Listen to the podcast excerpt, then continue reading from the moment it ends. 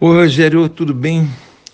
É, Rogério, é, sobre quantas empresas ter na carteira, se você fez o curso todo, você vai ver que, apesar de eu talvez ter dito, como você diz aí, que eu falei em 10 empresas no mínimo na carteira, tem momentos que eu digo também que é um mínimo de 10 ou 15, tem, tem momentos que eu também digo, não só no curso, como no guia de ações, ao longo do guia de ações, que eu recomendo enfaticamente que vocês leiam todas as edições, desde a primeira, em janeiro de 2017, até a última, porque é, é um vasto conteúdo extremamente importante. Posso dizer que é 50% do curso está no conteúdo do guia de ações que é dado mês a mês, porque é muita coisa para mim colocar dentro do curso. Então é essencial que vocês façam essa leitura. E lá eu falo muitas vezes sobre a composição da carteira. A questão não é 10, 15, 20, as pessoas perguntam. Às vezes eu, eu, eu mesmo já tive todas as carteiras, todas as empresas da minha carteira, que são quase 50 ativos.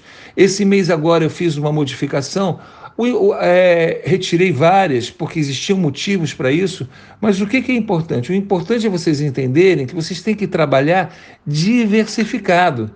A diversificação é uma estratégia extremamente importante que faz parte da estratégia de todos os grandes investidores que chegaram lá.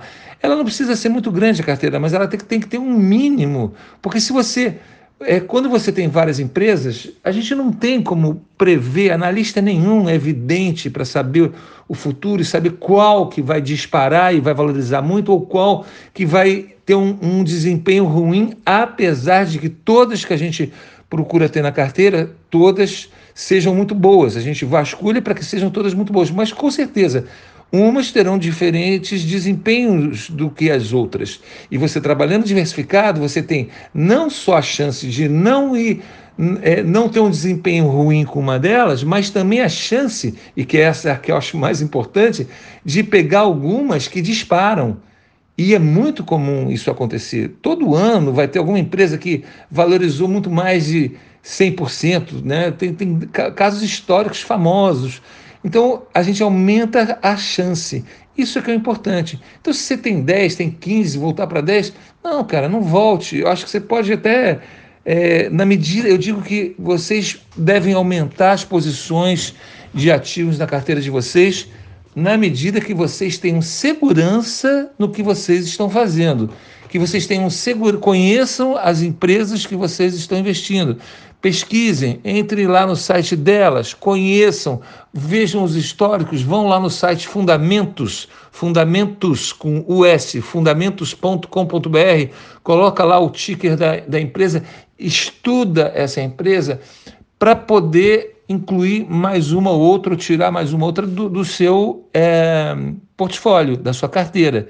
Isso é passar para vocês como um investidor trabalha. É, nenhum investidor vai ter uma carteira igual a outra, porque são muitas variáveis, são gostos, são experiências diferentes que cada um tem, a, é, é, é, é disponibilidade de recursos num determinado momento que uma outra está melhor do que a outra, e assim cada um vai montando a sua carteira. O importante é que este, a gente esteja na bolsa, que, a, que o nosso dinheiro esteja no mercado de ações como um dos melhores lugares para se investir o nosso dinheiro que existe. Tá bom, Rogério?